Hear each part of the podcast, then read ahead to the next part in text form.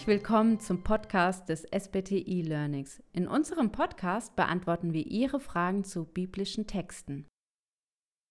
Heute schauen wir ins Alte Testament und dafür haben wir unseren Alttestamentler Jonathan Moll da. Schön, dass du da bist, Jonathan. Ähm, wir sprechen heute über die Schuld meiner Vorfahren. Das klingt so ein bisschen nach einem Thriller. Hast du eigentlich schon mal über die Schuld deiner Vorfahren nachgedacht? So Hand aufs Herz. Ehrlich gesagt, nein. Keine okay. Ahnung. Ich habe noch nie drüber nachgedacht, aber Gar vielleicht liegt es daran, dass ich äh, meine ja, sehr gute Beziehung auch zu meiner Familie habe mhm. und überhaupt nicht über, über so Sachen irgendwie ins Nachdenken gekommen wäre. Ja. Und habt ihr in der Familie mal so über Schuld generell, über Auswirkungen gesprochen? Äh, nur, ja, also ganz normal, wie es halt, äh, ich denke, in fast allen gläubigen Familien der Fall ist. Du redest natürlich irgendwann auch über Schuld, gerade wenn du größer wirst als Kind, ähm, willst du natürlich auch Dinge wissen von deinen Eltern. Und da redet man natürlich auch über Auswirkungen von Schuld, aber jetzt nicht irgendwie, also in Bezug auf Vorfahren könnte ich mich nicht dran erinnern, okay. dass wir mal das mal Thema gewesen wäre. Ja. Jetzt, ja. Ja, die Bibel thematisiert Schuld der genau. Vorfahren und ähm, das hat eine Teilnehmerin stutzig gemacht. Mhm. Sie ist nämlich über einen Bibelvers aus 2. Mose 20, Vers 5 gestolpert. Und ein Teil lautet das so, ähm, ich, der Herr, dein Gott, bin ein eifersüchtiger Gott, der die Schuld der Väter heimsucht, an den Kindern an der dritten und vierten Generation. Das klingt äh, erstmal ein bisschen krass und äh, ja, so mal am Anfang gefragt, was heißt das denn, dass Gott mhm. die Nachkommen heimsuchen wird? Ja, ist tatsächlich eine Frage, die, die durchaus relativ viele beschäftigt, wenn sie die Stelle lesen, weil es irgendwie halt auch oftmals gar nicht so in unser Gottesbild reinpasst und sich auch beißt mit äh, ein paar anderen Stellen. Dort ist an der Stelle bei den zehn Geboten ist die wahrscheinlichste oder die beste Erklärung eigentlich, hat etwas damit zu tun mit der Art und Weise, wie Menschen früher gelebt haben. Mhm. Heutzutage, wir jetzt in unserer westlichen Welt leben ja in der Regel, ja, du lebst in einem Einfamilienhaus oder viele Leute im mhm. Einfamilienhaus mhm. oder halt in einem Mehrfamilienhaus, aber als Familie alleine. Mhm. Damals hat man natürlich mit der ganzen Familie unter einem Dach gelebt. Das heißt Großeltern, Eltern, Kinder, teilweise Enkelkinder auch noch. Das heißt bis zu vier Generationen. Und in diesem Zusammenhang geht es ja um Götzendienst. Das heißt, wenn jetzt jemand ein Götzenbild da hatte in dem Zelt, dann haben die anderen es ja mitbekommen. Du konntest es ja nicht irgendwie verbergen in einem Zelt. Nicht so wie heutzutage in, ganz normal in deinem Haus. Und hier geht es vor allem darum, dass du eben Sünde duldest. Das heißt, dass du siehst, zum Beispiel dein Vater hat ein Götzen okay. und du sagst es nicht, du duldest es einfach und dann machst du dich mitschuldig.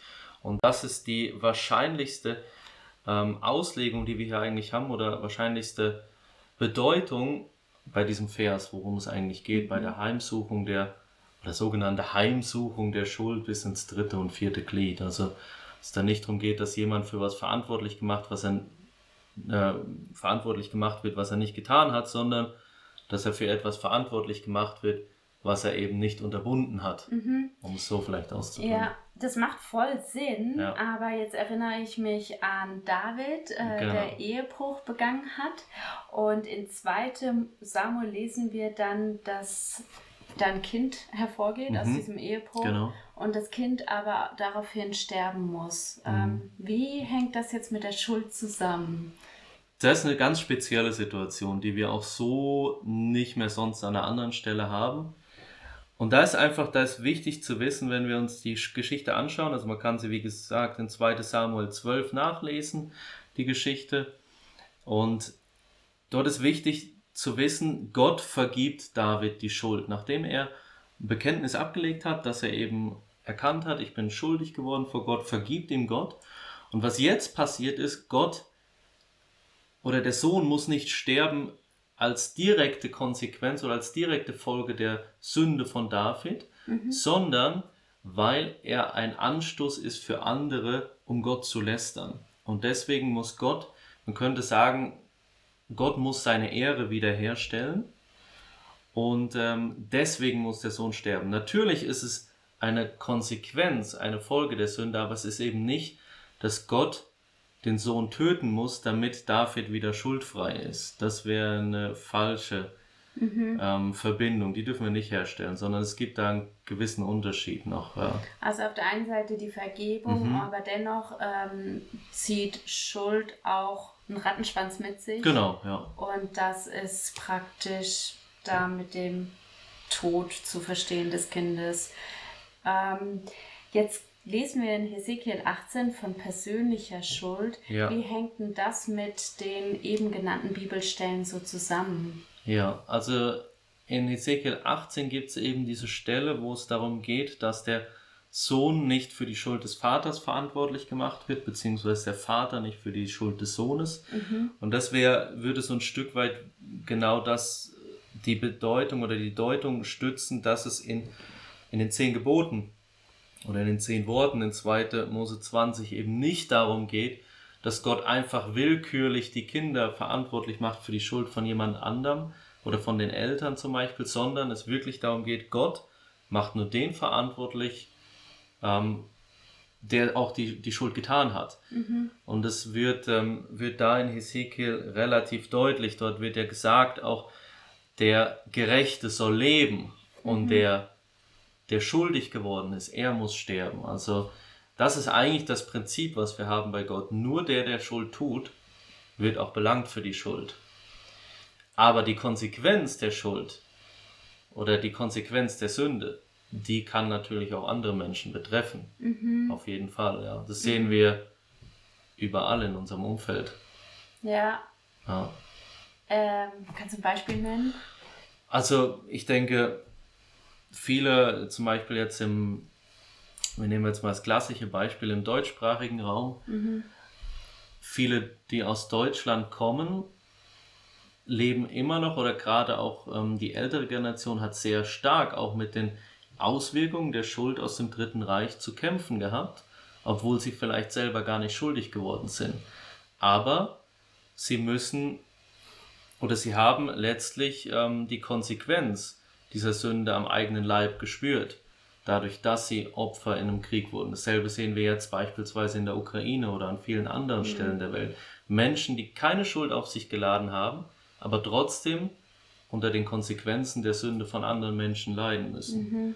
Und äh, ich glaube, diese Thematik kennen, kennen viele Menschen von uns. Also ein anderes Beispiel wäre, auch wenn jetzt äh, ähm, wenn, ein, wenn jemand Alkoholiker ist oder eine Frau beispielsweise Alkoholiker ist, während der Schwangerschaft Alkohol zu sich nimmt und das Kind zur Welt kommt, dann ist das Kind, ist die Wahrscheinlichkeit, dass das Kind beeinträchtigt ist, sehr groß. Mhm. Aber es kann nichts dafür und trotzdem leidet es unter der Schuld in Anführungsstrichen der, ähm, der Mutter. Ja. Der, das Kind trägt letztlich Konsequenzen des Verhaltens der Mutter. Ähm, Gehen wir mal wieder zurück zur Bibel. Ja. Und zwar gehen wir mal ins Neue Testament. Die Jünger kannten ja die äh, Schriften sehr gut. Genau. Und ja. die sind einem Blinden begegnet. Äh, wir lesen das in Johannes 9 und haben Jesus dann daraufhin gefragt, wer denn jetzt Schuld hat an der Blindheit. Sind es die Eltern oder ist es der Blinde selbst? Also was hat Sünde eigentlich für Auswirkungen auf mein Leben? Mhm. Also, wenn du die Frage stellst, was für Auswirkungen hat Sünde auf mein Leben, dann ist natürlich die erste Antwort, wir sind getrennt von Gott. Mhm. Aber ich denke, darauf willst du jetzt an der Stelle nicht hinaus. Ähm, grundsätzlich ist natürlich, wir alle leiden unter der Sünde. Mhm. Das lesen wir ja auch in der Bibel vom Anbeginn, vom, von den ersten Seiten, wo Adam und Eva sich eben gegen den Willen Gottes gestellt haben, seitdem leidet der Mensch einfach unter den Folgen, unter den Konsequenzen der Sünde, Krankheit, Tod und so weiter.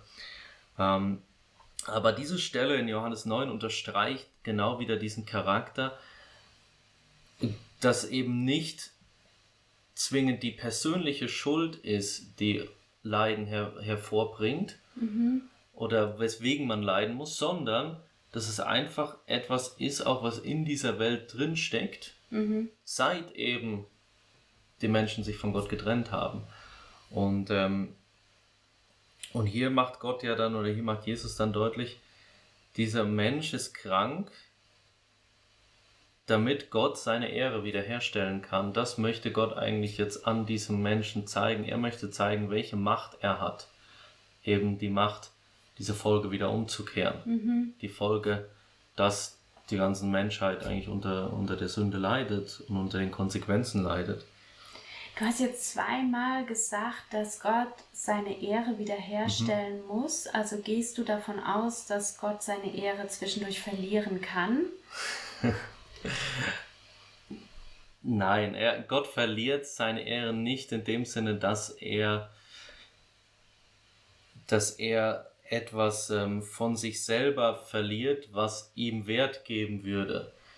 Aber die Ehre Gottes in dieser Welt ist natürlich durch die Sünde beschmutzt. Es ist, wenn wir rausschauen, zum Beispiel in die Natur, die Gott geschaffen hat, mhm. was sein Werk ist, was ein, äh, ein Zeichen oder ein Abglanz seiner Herrlichkeit ist, dann ist dort, wo die Sünde in die Welt oder dort, wo, wo Sünde passiert, wird eben genau diese Herrlichkeit beschmutzt. Mhm. Und Gott geht her und er reinigt dieses Bild, könnte man sagen. Also das, mhm. Äh, das meine ich damit mit der Ehre wiederherstellen. Nicht, dass Gott etwas fehlt, sondern dass er etwas wieder reinigt, damit wir es sehen können.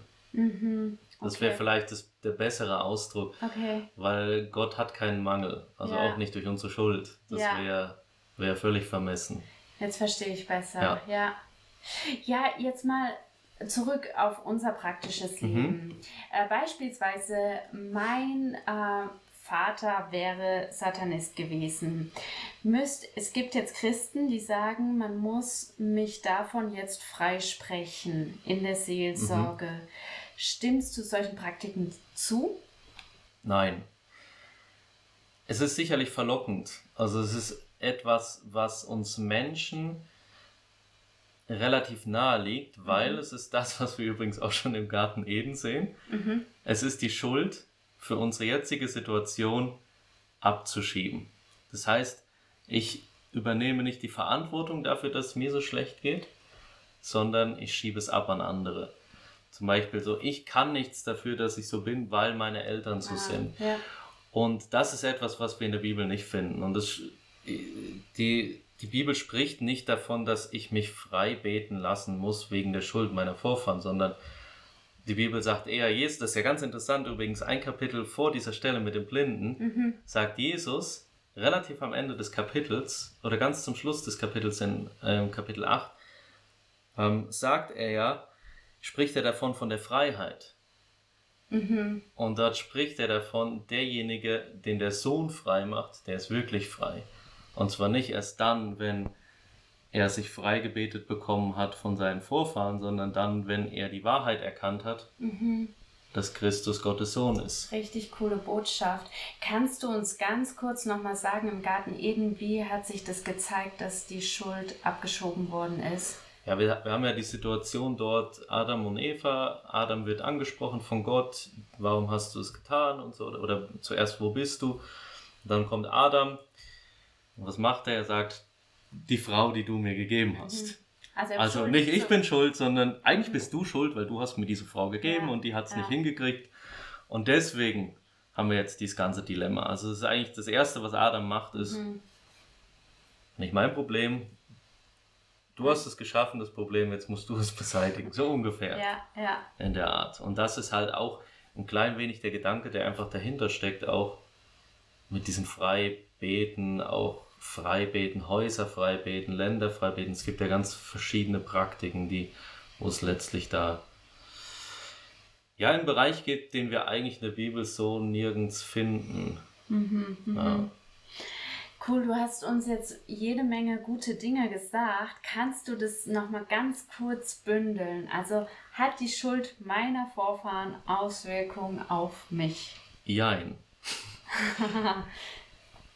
Nicht in dem Sinne, dass ich zur Rechenschaft gezogen werde von Gott. Gott zieht mich nicht zur Rechenschaft mhm. für etwas, was jemand anders getan hat, sondern nur für das, was ich tue oder was ich nicht tue. Wenn ich beispielsweise verschweige, dass jemand oder es ignoriere, ähm, oder dulde, das wäre das beste Wort, dulde, wenn jemand anders Sünde tut.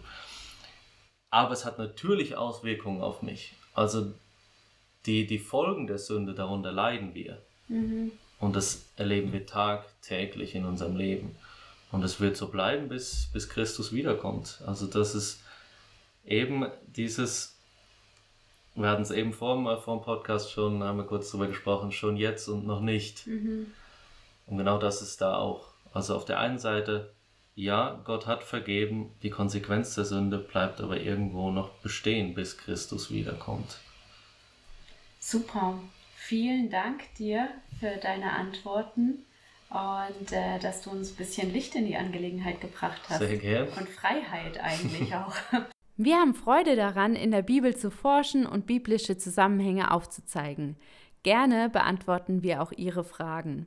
Nähere Informationen dazu und zu unserem Bibelstudium finden Sie auf unserer Homepage. Bis zum nächsten Mal.